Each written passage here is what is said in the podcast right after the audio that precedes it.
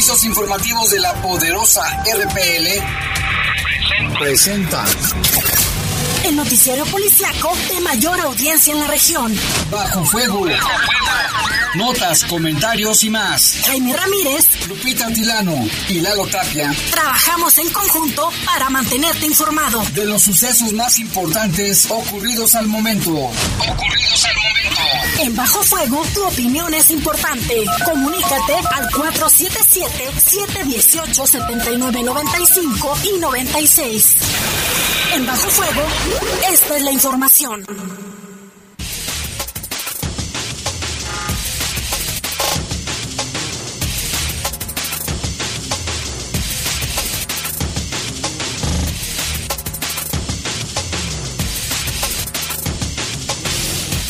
¿Qué tal? Buenas tardes, muy buenas y calurosas tardes y nubladas tardes, pero todavía sin visos de lluvia. Les saludamos con mucho gusto en este martes ya 5 de julio del año 2022 en control de cabina de noticieros Jorge Rodríguez Sabanero, control general de cabina nuestro compañero Brian Martínez, Julio el buen Kim, no lo vi, no vi al Kim y en los micrófonos. Guadalupe Atilano, Jaime, muy buenas tardes. Gracias a todos por acompañarnos. Jaime, seguramente en algunas zonas de León, Guanajuato sí está lloviendo.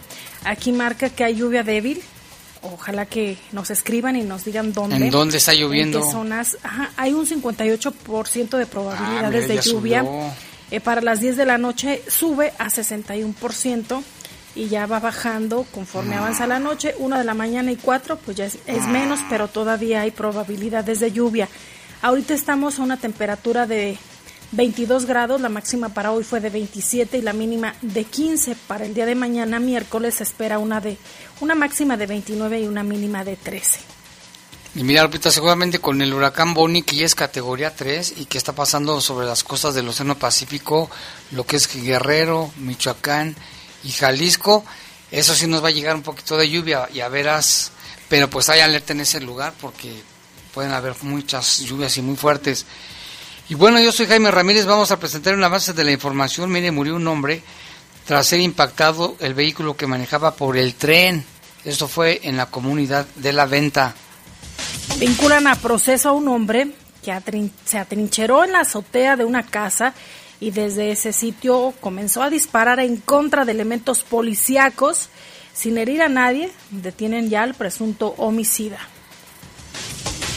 Y este martes, como segundo día de la vacunación para niños de 5 a 11 años de edad, se registraron otra vez unas filonononononas largas, gigantes, en los centros de vacunación, la T1, el materno infantil, El pediátrico. El ISSSTE ya no tiene... Se terminaron muy se temprano. terminaron desde ayer, desde ayer. se terminaron. Y el centro, bueno, de- donde no tenemos reportes es del Centro de Salud de las Joyas, pero Ahí lo que mencionaban es que estaba lento. Lento. Que había mucha afluencia de personas. Y pues muchos ya lo lograron y nos avisaron después de 7, 6, 5 horas. Pobres niños, ¿eh? Los niños a plena, a pleno rayo del sol, Había para, sombrillas por todos lados, mucho consumo de agua. Yo creo que sentaditos ahí en la banqueta. deberían haber puesto más módulos de vacunación.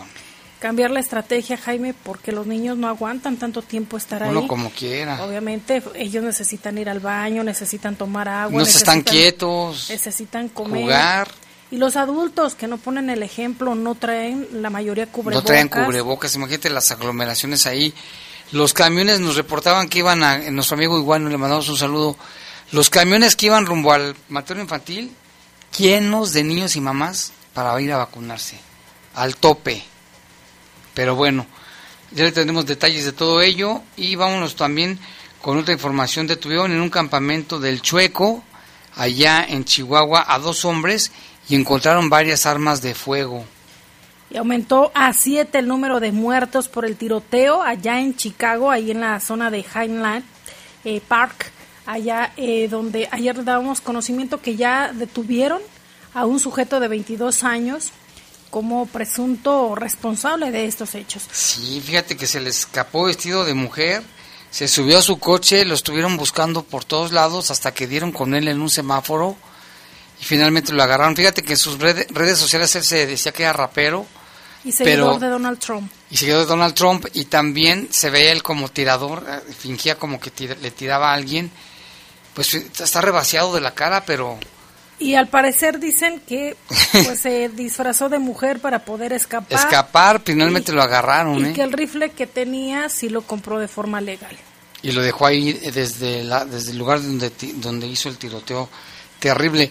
Y la persona mexicana fallecida es un hombre de 78 años de edad originario del estado de Morelos que había ido a visitar a su familia. Estaba en silla de ruedas, lo llevaron ahí para que viera el desfile y mira con lo que se encontró y esas imágenes que circulan, Jaime, de personas eh, corriendo, los testimonios. Oh, un, vi en la mañana en medios internacionales que estaban hablando los testimonios de, lo, de los afectados, decían que incluso habían metido a sus hijos en un eh, bote de basura para protegerlos mientras eh, dejaban de disparar. Dice que fue algo realmente pues que los asustó mucho porque llevaban a sus hijos en un día que parecería eh, de tranquilidad y de poder eh, tener esta convivencia familiar resultó en una tragedia. Y en Indiana, esta madrugada también hubo un tiroteo con tres muertos. En Indiana, también festejando todavía las el, día de la independencia, así es de que así estamos de locos los seres humanos, la verdad. Vamos a una pausa, regresamos en un momento. Comunícate con nosotros al 477-718-7995 y 96. WhatsApp 477-147-1100. Regresamos a Bajo Fuego. La Poderosa.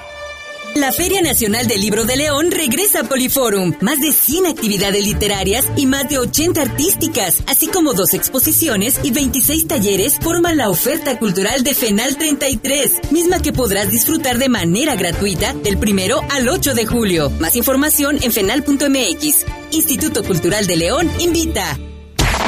Reportes, comentarios, sugerencias.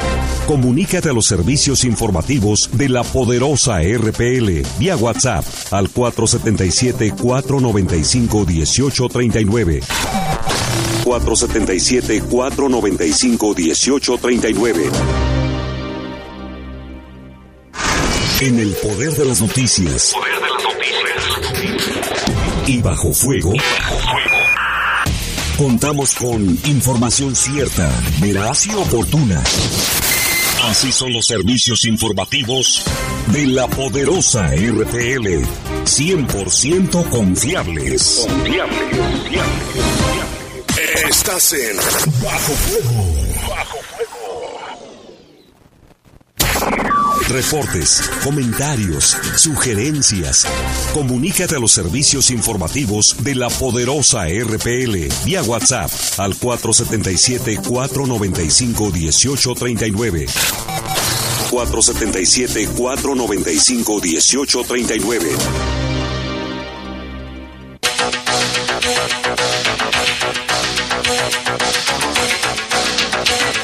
Ya son las 7 con 9 minutos, vámonos con información del país. Mire, como parte de un operativo desplegado por el gobierno federal y el de Chihuahua, se logró la detención de dos personas, el aseguramiento de cinco armas de fuego largas, droga, no les puede faltar la droga, ¿verdad?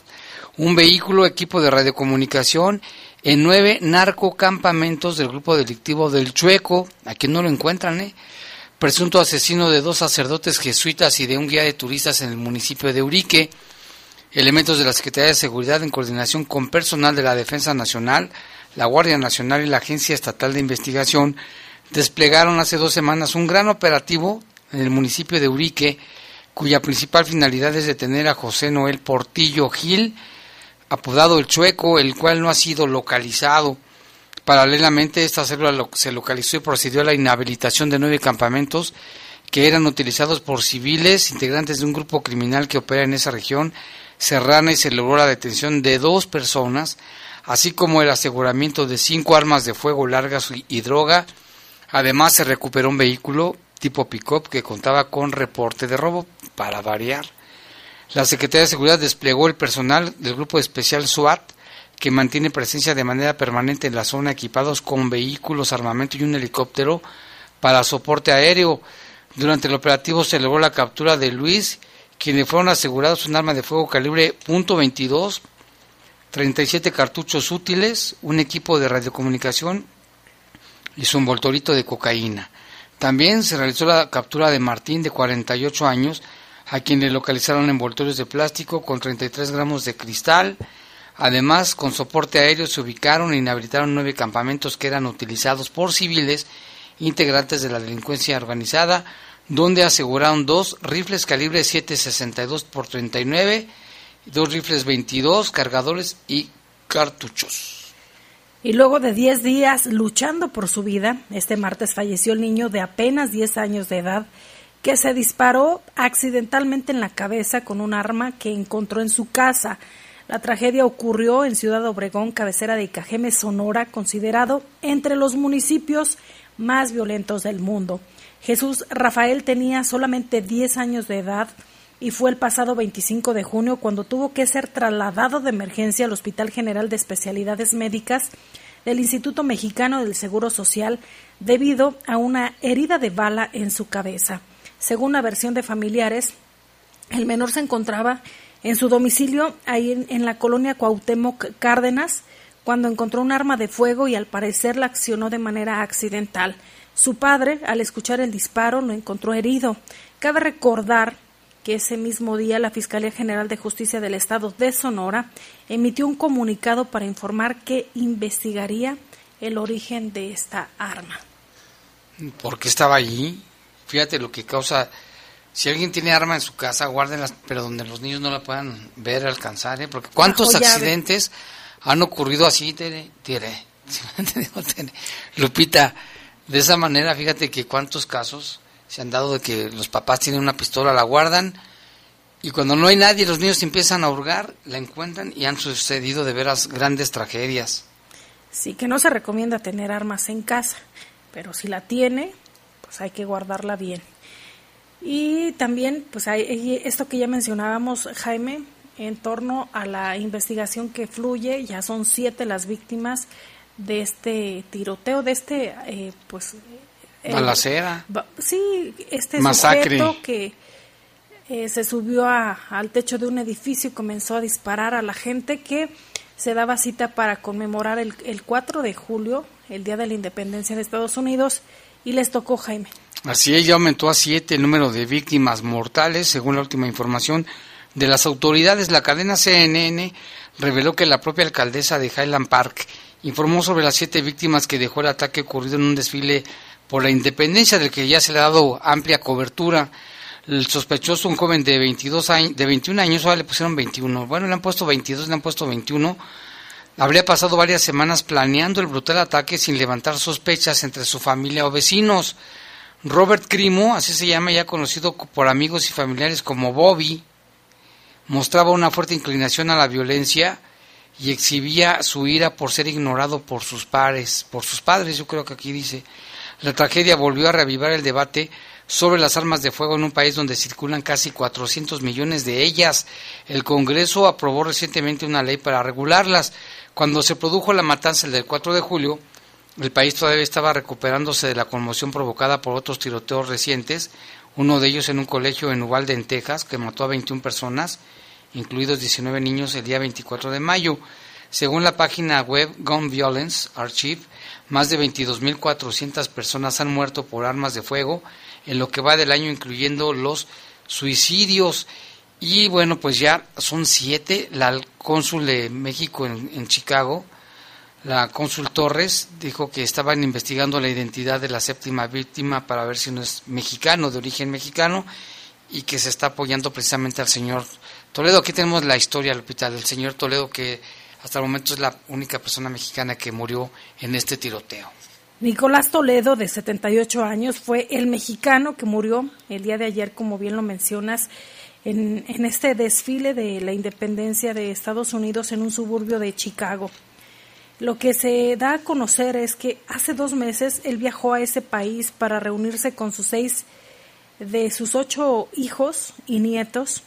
Dice, como padre, yo le puedo decir que sí fue muy duro con la familia, no con todos, me refiero con nosotros, eh, que pónganse a trabajar, no porque eres niño no lo hagas, te va a pasar esto, no, no temía, nos ponía a hacerlo y eso nos ayudó mucho a nosotros porque todos mis hermanos, gracias a Dios, no hay uno que sea malviviente, fue lo que dijo Francisco Toledo, uno de los hijos de Nicolás. Eh, don Nicolás fue a arreglar sus papeles de trabajo jubilado y al hacer una visita a la familia cuya fecha de retorno no estaba definida, ya que gozaba de una residencia en la Unión Americana. Su familia en Morelos, de donde es originario, pide justicia tras este ataque del que fue víctima.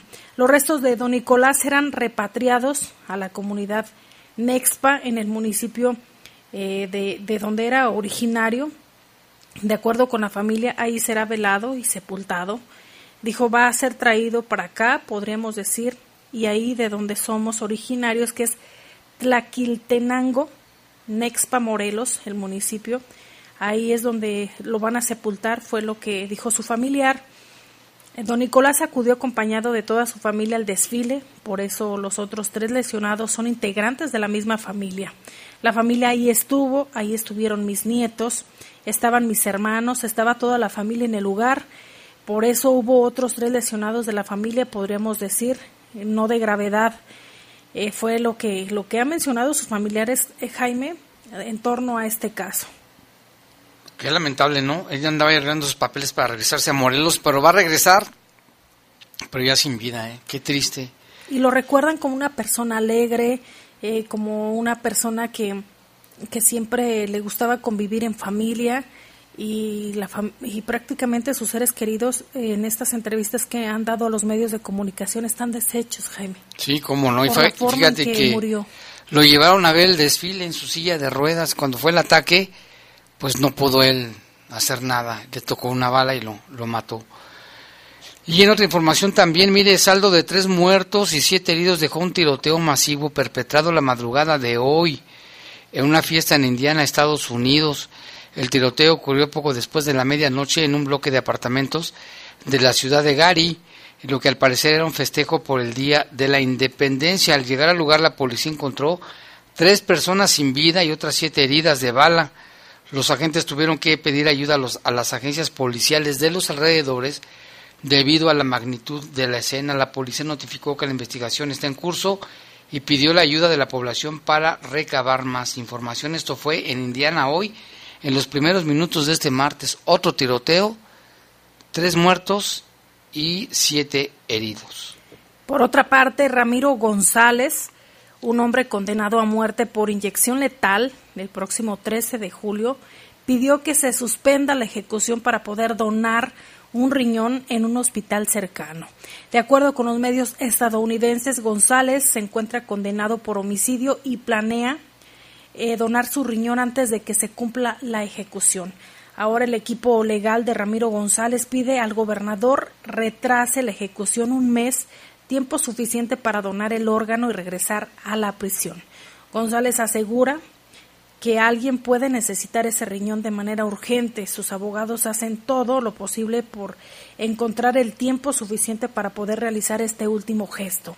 Ramiro es un donante altruista, no está motivado por el intento de detener su ejecución o retrasarla indefinitivamente, comentó uno de sus abogados a los medios locales. El abogado indica que Ramiro tuvo la idea de donar un riñón cuando otra persona intentó hacerlo sin éxito. Ramiro ya tenía una persona dispuesta a recibir su riñón. Lamentablemente, luego de algunos estudios, se determinó que no era compatible. Ramiro hace esto solo por el hecho de ayudar a otras personas, comentó su abogado. En este o en caso de ser elegido como donante vivo, Ramiro podría ayudar a una persona que necesita un riñón, pero continuar con su ejecución y cumplir la sentencia que tiene en Texas. Y es que, ¿por qué delito condenaron a Ramiro? Mire, este hombre de ascendencia latina fue condenado por la muerte de Bridget Toswen en el año 2000, 2001, cuando su víctima apenas tenía 18 años de edad. Los restos de la persona fueron escondidos por Ramiro y la chica que había sido reportada como desaparecida dos años después. El cuerpo fue encontrado y las investigaciones se llevaron hasta dar con Ramiro González. Fíjate, mató a esta joven la escondió dos años, ¿eh? Entonces por eso es que fue condenado a muerte. Me imagino que ya ahora está arrepentido y ahora quiere hacer una obra buena, ¿no? Pues está bien. Y es por una persona, ¿te imaginas al, al chofer que detuvieron? eh, con los migrantes abandonados y que son 53, posiblemente también sea la misma condena, pena de muerte. Ah, sí, lo que ahí sí ya están diciendo eso, Lupita, ya. Bueno, este, este es otro caso, pues, pero aquí se mató a esta chica con alevosía de ventaja y lo, lo, grave del caso, que escondió el cadáver dos años y estaba reportada como desaparecida. Pero en el otro caso también es muy grave. Acá también. Jaime. Aunque no fue la intención de matarlos, pero los mató, pues. Murieron. Pero Imagínate, Jaime, ¿podrán vivir con su conciencia tranquila? No, ya no.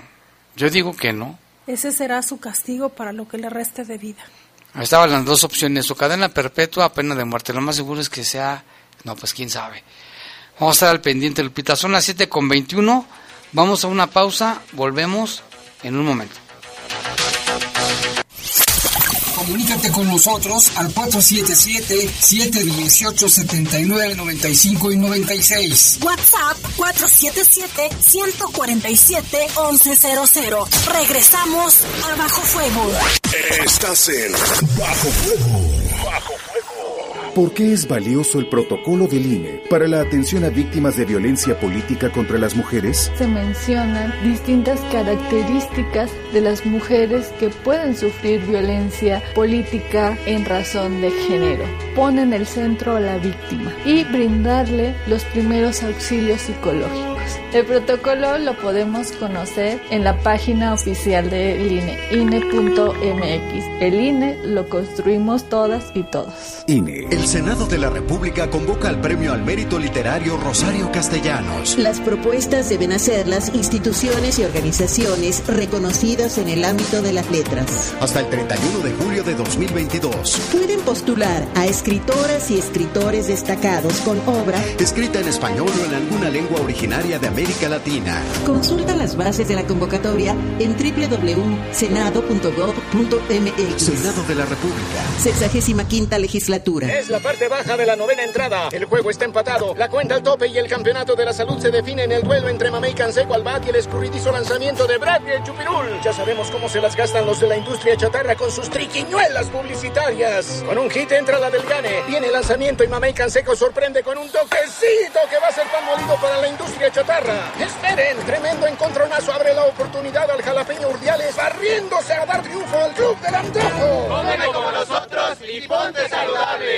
Estás en Bajo Fuego. Bajo Reportes, comentarios, sugerencias. Comunícate a los servicios informativos de la poderosa RPL vía WhatsApp al 477-495-1839. 477-495-1839.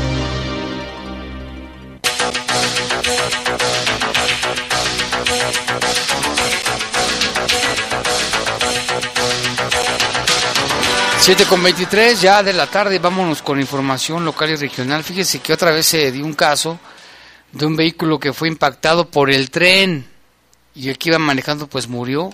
Tenemos el reporte con Lalo Tapia. Esto ocurrió en la comunidad de La Venta, aquí en León.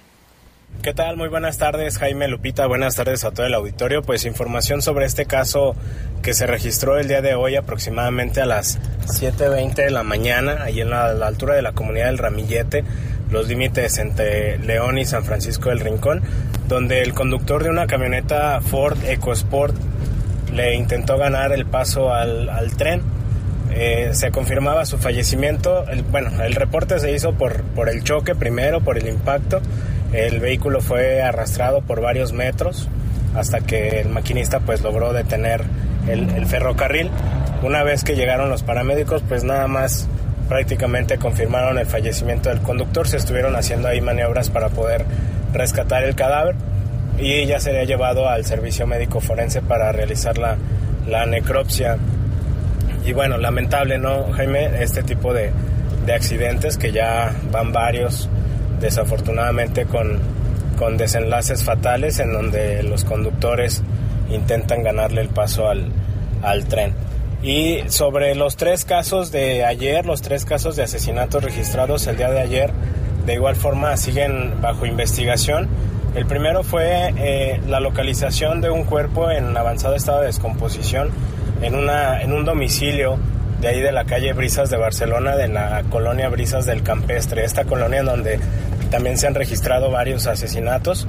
El día de hoy la Fiscalía confirma que el cadáver encontrado sí pertenece a un hombre y que sí presenta huellas de violencia, aunque no especificaron qué tipo de lesiones tenía. Ayer se decía que tenía lesiones de arma de fuego, aunque pues esto no fue confirmado plenamente por parte de las autoridades.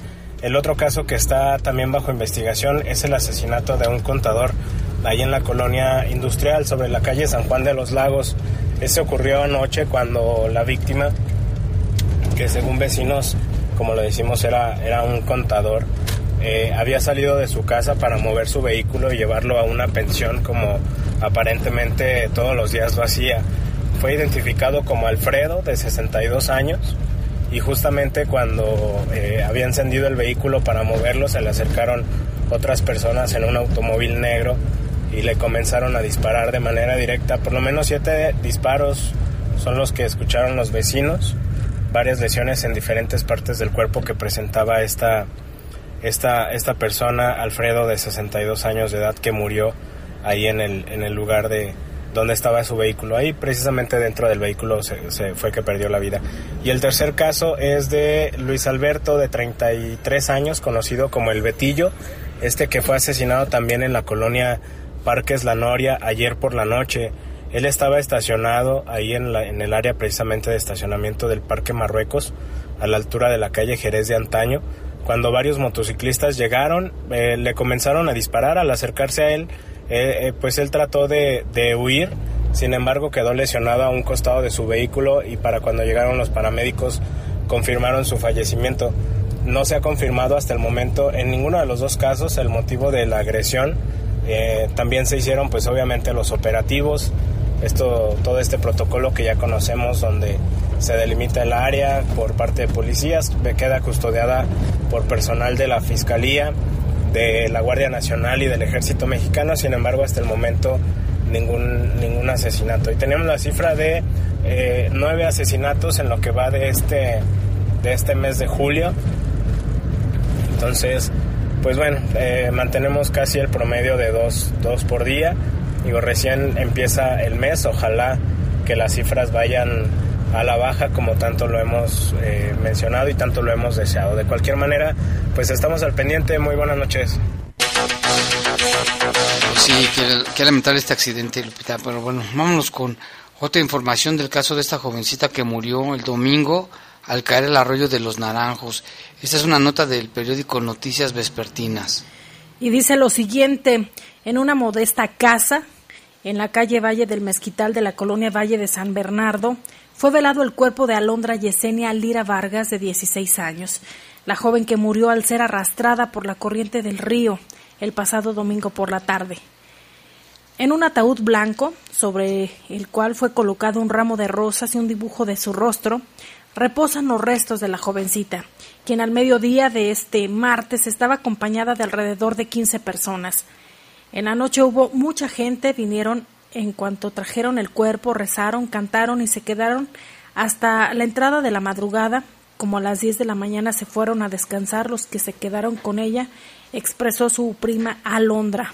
Alondra nunca Alondra nunca le gustó la escuela. Dicen sus conocidos que ella le gustaba mucho el maquillaje, que quería ser estilista profesional, hacer manicura y todo lo relacionado con la belleza. A través de tutoriales en Internet aprendía y practicaba con ella misma. La jovencita tenía un sueño muy anhelado, quería conocer el mar y su playa favorita para hacerlo era Mazatlán. Ella quería ir para allá, veía fotos de Mazatlán y comentaba que el primer lugar al que quería ir de viaje sería esa playa. Esto lo dijo un primo de la hora fallecida. Ella era muy apegada a su familia, le gustaba cantar y bailar, lo hacía mientras se dedicaba a las labores del hogar. Su familia dice que dejará un hueco muy grande, pues ella alegraba las reuniones familiares con su carisma. Una de sus primas mencionó que ella era la menor de cuatro hermanos. Era la única mujer y la consentida de la familia. La noticia nos tomó por sorpresa a todos.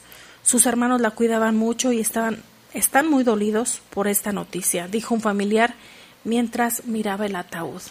Ese ataúd blanco donde reposan las donde reposan los restos de esta jovencita de 16 años. Sí, qué lamentable. ¿eh? Nuestras condolencias de nueva cuenta. Y que eso fue lo que, lo que sucedió. Lupita ella iba con su novio. Los dos cayeron. Él trató de ayudarla también, pero se, él logró salir. Pero la corriente era tan fuerte que se la llevó. Y pues lamentablemente esto, el llamado, Lupita, a la gente que no se acerque, y menos si, si llevan fuerte corriente de agua, menos.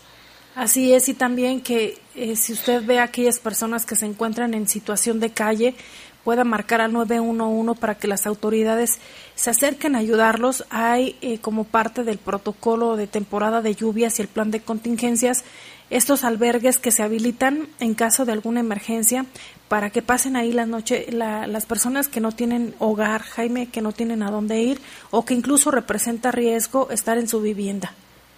También, porque hay muchas casas que están en lugares de alto riesgo. Y en otra información, vámonos al municipio de Silao, porque ahí, fíjese que fue localizado un encobijado, como luego suele suceder en León. Esta vez fue allá en Silao, en una obra en construcción, cerca de las vías del tren. De acuerdo con información, fue cerca de las 12 del día, del mediodía, en esa colonia que se conoce como Acapulquito, allá en Silao. A un costado del tren de las vías estaba el cadáver de esta persona. Según estos vecinos, habían dado a conocer que desde hace algunos días, pues ya se han dado cuenta de que olía un olor fétido en la zona.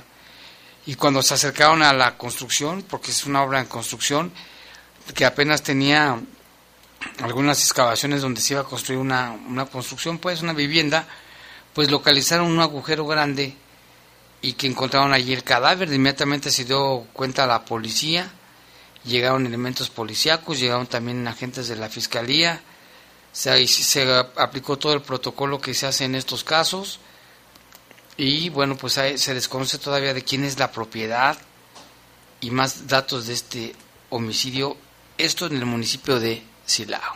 Y en San Luis de la Paz, en un intento por librarse de ser detenido, Adán N. se atrincheró en la, en la azotea de un inmueble y con un arma larga agredió y lesionó elementos preventivos durante una persecución en esa localidad. El inculpado fue detenido y puesto a disposición de la Fiscalía General del Estado, donde se inició una carpeta de investigación por el intento de homicidio que sufrieron una mujer y dos hombres elementos de la policía preventiva de dicho municipio.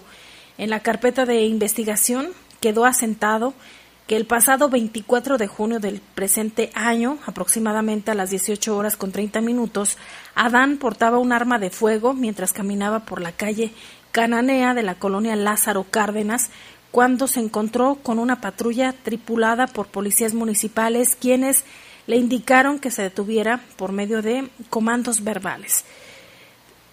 Eh, posteriormente, el imputado comenzó a disparar en contra de los preventivos, logrando lesionar a uno de ellos, para después darse a la fuga, atravesando las azoteas de diversos domicilios de la calle Río Blanco, hasta que se detuvo para trincherarse detrás de una barda con el arma lista para accionar en contra de los oficiales que lo perseguían. El agresor fue sometido y detenido, pero en el acto dos elementos más, un hombre y una mujer, resultaron lesionados. Adán fue acusado por intentar asesinar a tres elementos de la corporación policíaca encargada de la seguridad pública del municipio de San Luis de la Paz. Ante el juez de control, el agente del Ministerio Público presentó los elementos de prueba obtenidos en la investigación.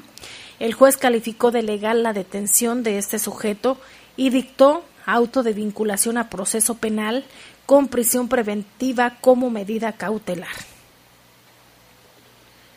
Y ahora nos vamos hasta el municipio de Irapuato, donde un sujeto confrontó a su víctima y ordenó su ejecución. El ofendido recibió un disparo en el abdomen, pero sobrevivió. La Fiscalía General del Estado acreditó la participación de un hombre que también se llama Adán, eh, como el otro, y obtuvo vinculación a proceso por el delito de tentativa de homicidio. Según la investigación, se logró acreditar que el, delito de homicidio en grado de tentativa y obtuvo autorización judicial para realizar una investigación contra Adán. El imputado confrontó a su vecino y es responsable de causarle lesiones de las que tardan más de 15 días en sanar y ponen en peligro la vida. El acierto del Ministerio Público fue interpretar correctamente los hechos, reconstruir lo ocurrido y comprender lo que ocurrió. Al reanudarse la audiencia por control de detención, el acusado tuvo comunicación con el Ministerio Público en presencia de un juez de control. El juez resolvió que Adán debe quedar en prisión preventiva como medida cautelar todo el tiempo que dure el proceso, mientras la Fiscalía realiza una investigación complementaria. Resulta ser que el pasado 14 de junio de este año, aproximadamente a las 10, el ofendido llegó al domicilio de su hermano a visitarlo a bordo de una moto en la calle Juan Gutiérrez de la colonia Tercera Sección de las Heras en Irapuato. Ahí se encontraba el imputado molesto porque recogió una manguera de la calle y lanzaba insultos a diestra y siniestra exigiendo que lo respetaran. En ese momento se dio contacto visual con Jorge Luis y lo retó a golpes, a lo cual el ofendido aceptó y dijo que sería únicamente entre ellos pero ambos optaron a pedir apoyo. Del ofendido llegaron familiares porque conocían a Adán, que acostumbraba a portar arma de fuego y suele acompañarse de pandilleros. El agresor llamó a su camarada y le dijo, vente amigo, vamos a, a fregarnos a este canijo, con otras palabras. De una vez agarra la pistola y las balas que tengo ahí, donde ya sabes. En ese momento salieron familiares de la víctima para apoyar y Jorge Luis se hace de un machete que estaba en la casa de su familiar. Otro familiar abogó por una pelea entre los rijosos a mano limpia. En eso estaban cuando llegó al lugar un sujeto tatuado de la cabeza y con cara con, de la cabeza y de la cara tatuado con sudadera gris quien mostró una pistola que traía en la cintura y el ofendido nunca pensó que le fuera a disparar, pero la gente que ya había reunido en el sitio, la orden del imputado al agresor se escuchó, dispárale de una vez, mátalo, ¿qué esperas? Entonces el agresor sacó el arma de fuego, le disparó una pistola tipo escuadra, apuntó en el abdomen y le disparó en una ocasión, intentó hacerlo de nuevo, pero la pistola se encasquilló, por suerte, una bala cayó al piso, acto seguido el tipo metió la pistola en la cintura y se, dio a la fuga y fue detenido. Qué bueno que no se murió y está en recuperación. ¿eh? Ya le dábamos a conocer que el pasado 27 de junio se dio a conocer el hallazgo de este tráiler que transportaba más de 60 migrantes. Eh, posteriormente fluyó la información que eran 53 las personas víctimas, de ellos 27 mexicanos y de estos 7 son guanajuatenses.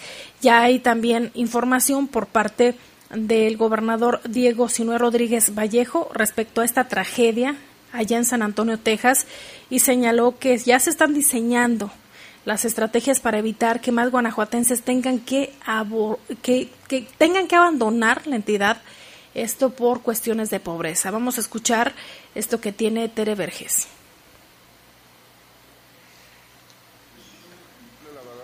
Sucedió. Eh, yo lo que digo, desde el Estado tenemos que reforzar para que no se vaya nadie por falta de oportunidades. el, fondo del asunto es ese, ¿no? Que aún hoy, en un país que está creciendo, en un Estado como nosotros, que está desarrollándose, que todavía hay gente que mm, ve como única opción pagar, no sé, 6 mil dólares para que lo crucen, arriesgándose al narco en la frontera, al que lo deporten, al desierto, al río, a que usen estas cosas lamentables. Entonces hay que trabajar muy, muy duro con todos para que estas oportunidades que estamos viendo de empresas lleguen a estos chavos y no se tengan que ir. Pero Juan estará dándoles la información ya específica sobre las víctimas. Indicó el mandatario estatal que el secretario del Migrante y Enlace Internacional, Juan Hernández, atiende a los familiares de las siete víctimas del tráiler. Esto para hacer el traslado de los cuerpos, si así lo desean, aquí al estado de Guanajuato. Ya que tenemos reportes del auditorio, nos llamó, bueno, se comunicó con nosotros vía WhatsApp Rocío González. Dice un saludito para mis valientes hijos Diego, Alexander y Brian, Misael, Carrión Ayala, que andan algo doloridos del brazo, pero solo eso no es nada. No tienen nada de fiebre, están bien por las vacunas.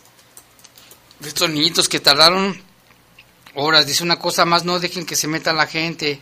La gente estaba igual que nosotros esperando en la fila. El sol hace que hace con hambre para que para que lleguen otro tipo de personas y ya nada más porque son el vecino lo dejen en la fila junto con esa persona está bien.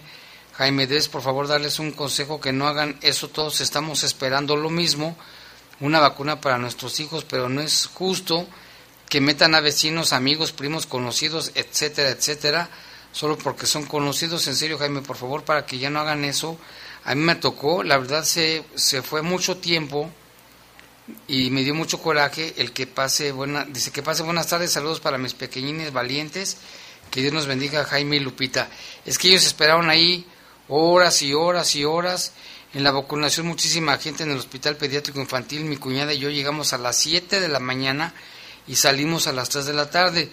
Y aquí nos manda fotos de sus pequeñitos. Dice que lo que le molestó es de que también muchos se metían. Hay otra persona que también nos comentó que llegó a las 12 del día y salió casi a las 8 de la noche. Mi sobrina se fue desde ayer, ya no alcanzó, que le, le pusieron un sello.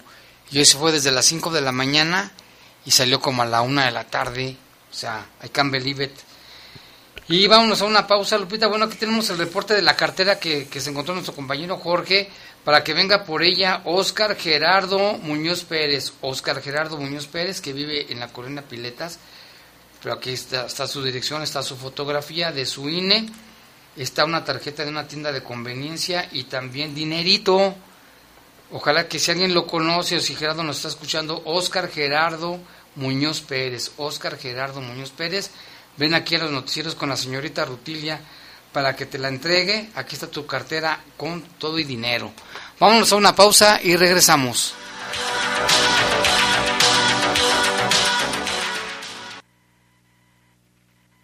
Estás en Bajo Fuego. Bajo Fuego. La COFESE trabaja para que exista competencia, porque cuando las empresas compiten, tienes más opciones para elegir lo que te convenga. Para hacer ejercicio desde casa, yo uso una página que tiene rutinas gratis. A mí me gusta la aplicación que tiene los entrenamientos más duros. Yo prefiero visitar el sitio con ejercicios personalizados para mi nivel. Con competencia, tú eliges. Un México mejor es competencia de todos. Comisión Federal de Competencia Económica. Visita cofese.mx. Reportes, comentarios, sugerencias. Comunícate a los servicios informativos de la poderosa RPL vía WhatsApp al 477-495-1839. 477-495-1839. La Feria Nacional del Libro de León regresa a Poliforum. Más de 100 actividades literarias y más de 80 artísticas, así como dos exposiciones y 26 talleres forman la oferta cultural de FENAL 33, misma que podrás disfrutar de manera gratuita del primero al 8 de julio. Más información en fenal.mx. Instituto Cultural de León invita. En el poder de las noticias. Poder de las noticias. Y bajo fuego. Y bajo fuego Contamos con información cierta, veraz y oportuna. Así son los servicios informativos de la poderosa RTL. 100% confiables. Confiables, confiables, confiables. Estás en Bajo Fuego. Reportes, comentarios, sugerencias. Comunícate a los servicios informativos de la poderosa RPL vía WhatsApp al 477-495-1839. 477-495-1839.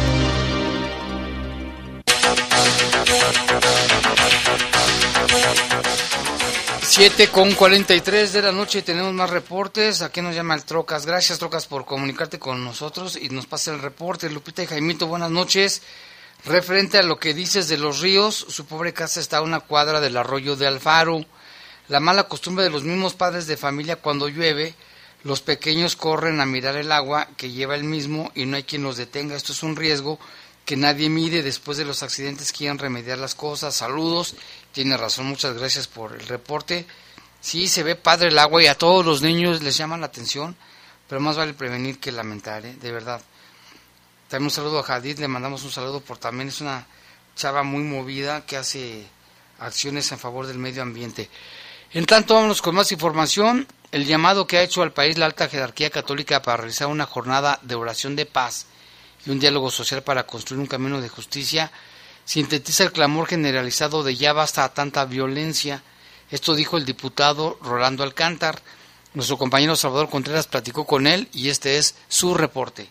El llamado que ha hecho al país la alta jerarquía católica para realizar una jornada nacional de oración por la paz y un diálogo social para construir un camino de justicia y reconciliación que nos lleve a ella, sintetiza el clamor generalizado de ya basta de tanta violencia. Al expresar lo anterior, el diputado local Rolando Alcántara Roja señaló que el presidente Andrés Manuel López Obrador tiene la facultad y obligación de incluso utilizar la fuerza pública para frenar al crimen organizado, pero no lo hace.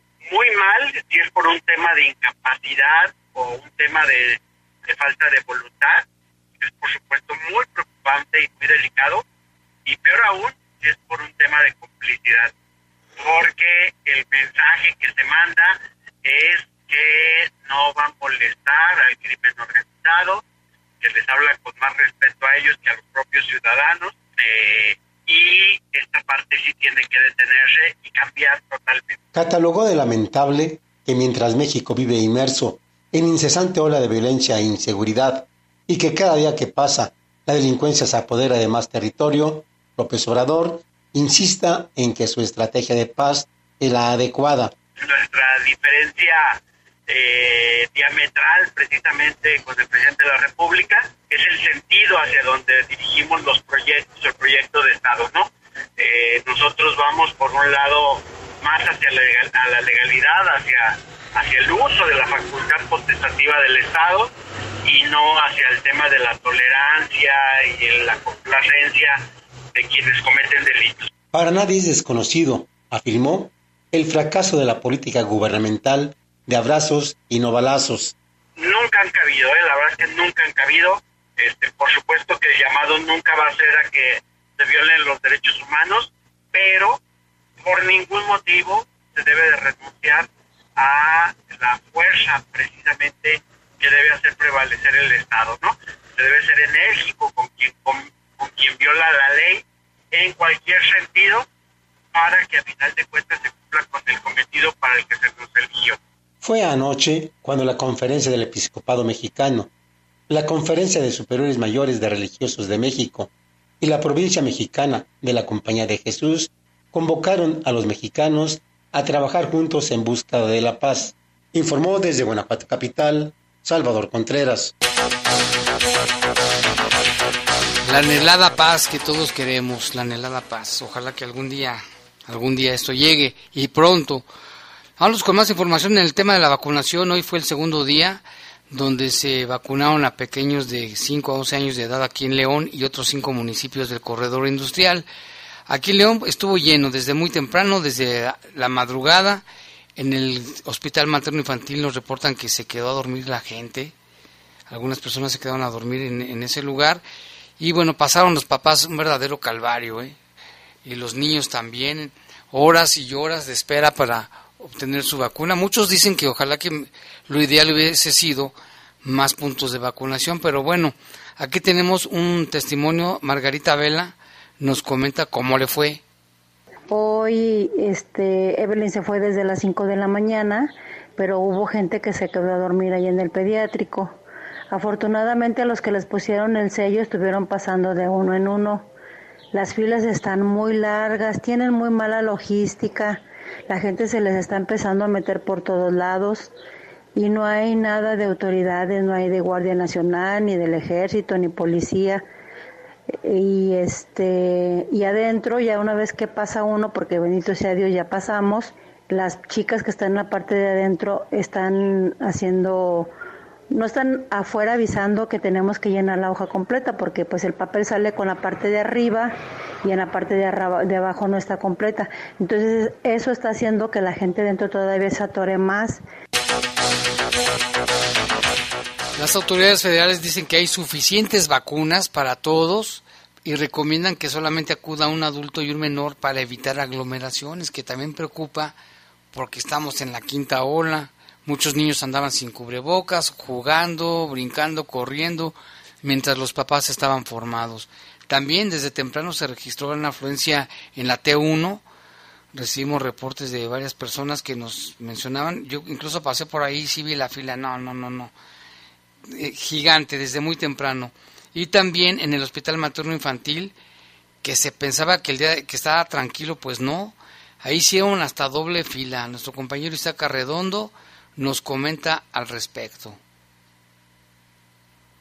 No hay nadie que organice, pasan algunos eh, convoys del ejército, pero pues parece que nomás están de adorno, pasan nomás saludando a los niños, pero no hay absolutamente ningún este, elemento de salud o alguien que organice las filas. Esta, hay una fila de más aquí, quién sabe cuál es la correcta. y bueno, esa es la incógnita que tenemos ahorita. Este, esta fila se ve que avanza, esta, esta fila no se sabe qué onda. Este, pero llegamos desde las 8.30. Entonces aquí hace falta coordinación, no hay nadie, absolutamente nadie del sistema de salud que dé instrucciones o que estén checando efectivamente que eh, la gente pues no ande de gandalla. ¿Quién sabe ya aquí quién agandalló? Pues sí es lo que dicen de que muchos se metían, no había orden, hicieron dobles filas.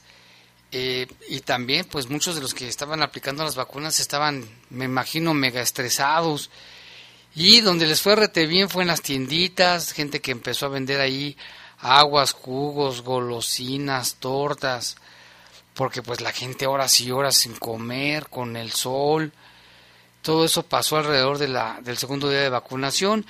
Una madre de familia que también fue al materno infantil nos, nos mandó el siguiente reporte, dice, sí, ayer también eran filas enormes, yo calculo que unas cinco mil personas, dice, sin que eh, más lleguen a las, sino que más bien yo llegué a las 5 de la tarde y salí a las 11 de la noche. Nunca falta la gente de Gandaya, dice también que se mete a las filas. No había Guardia Nacional ni policía.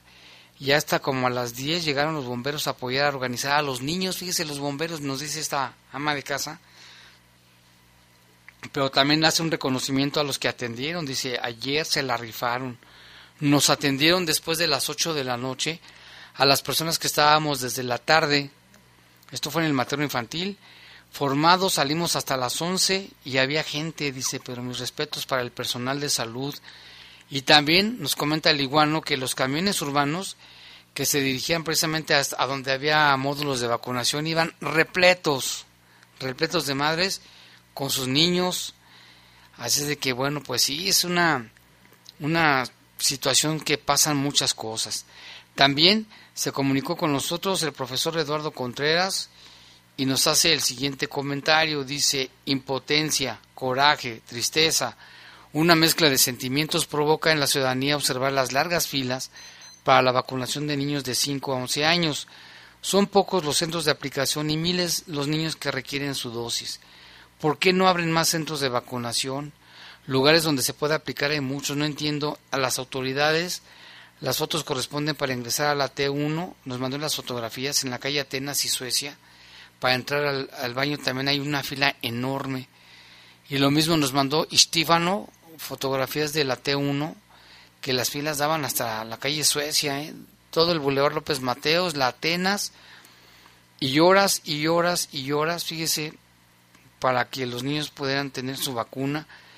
Muchos de ellos, muchos papás iban ahí con, su, con lo que podían, para este, resguardarse del, del, sol, botellas de agua, refresco, de todo.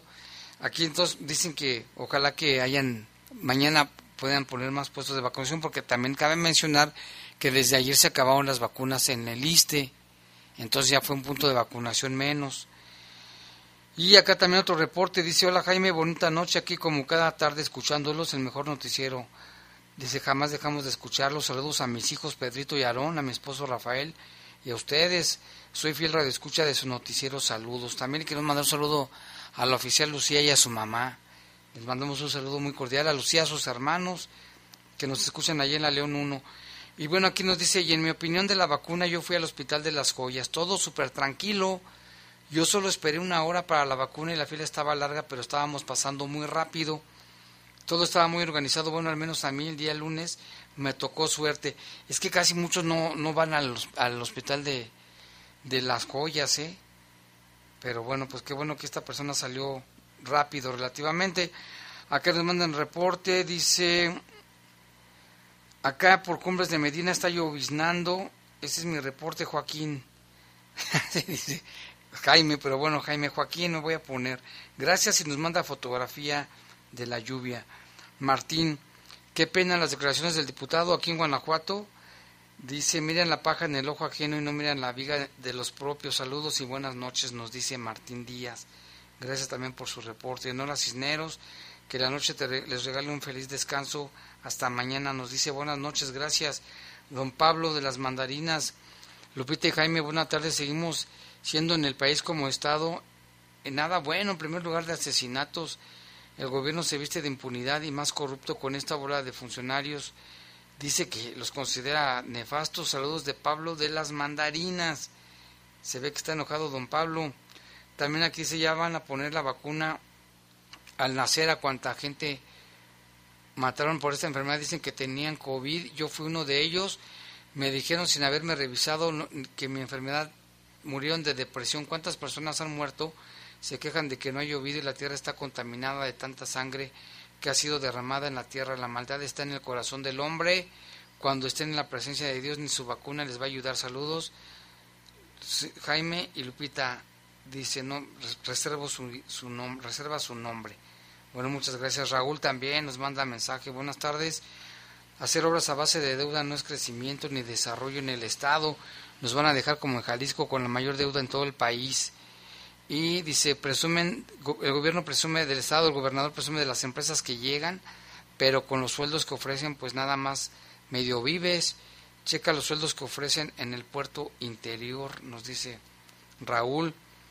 Dice, aquí nos pueden informar sobre los módulos de vacunación porque en la T1 está muy saturado.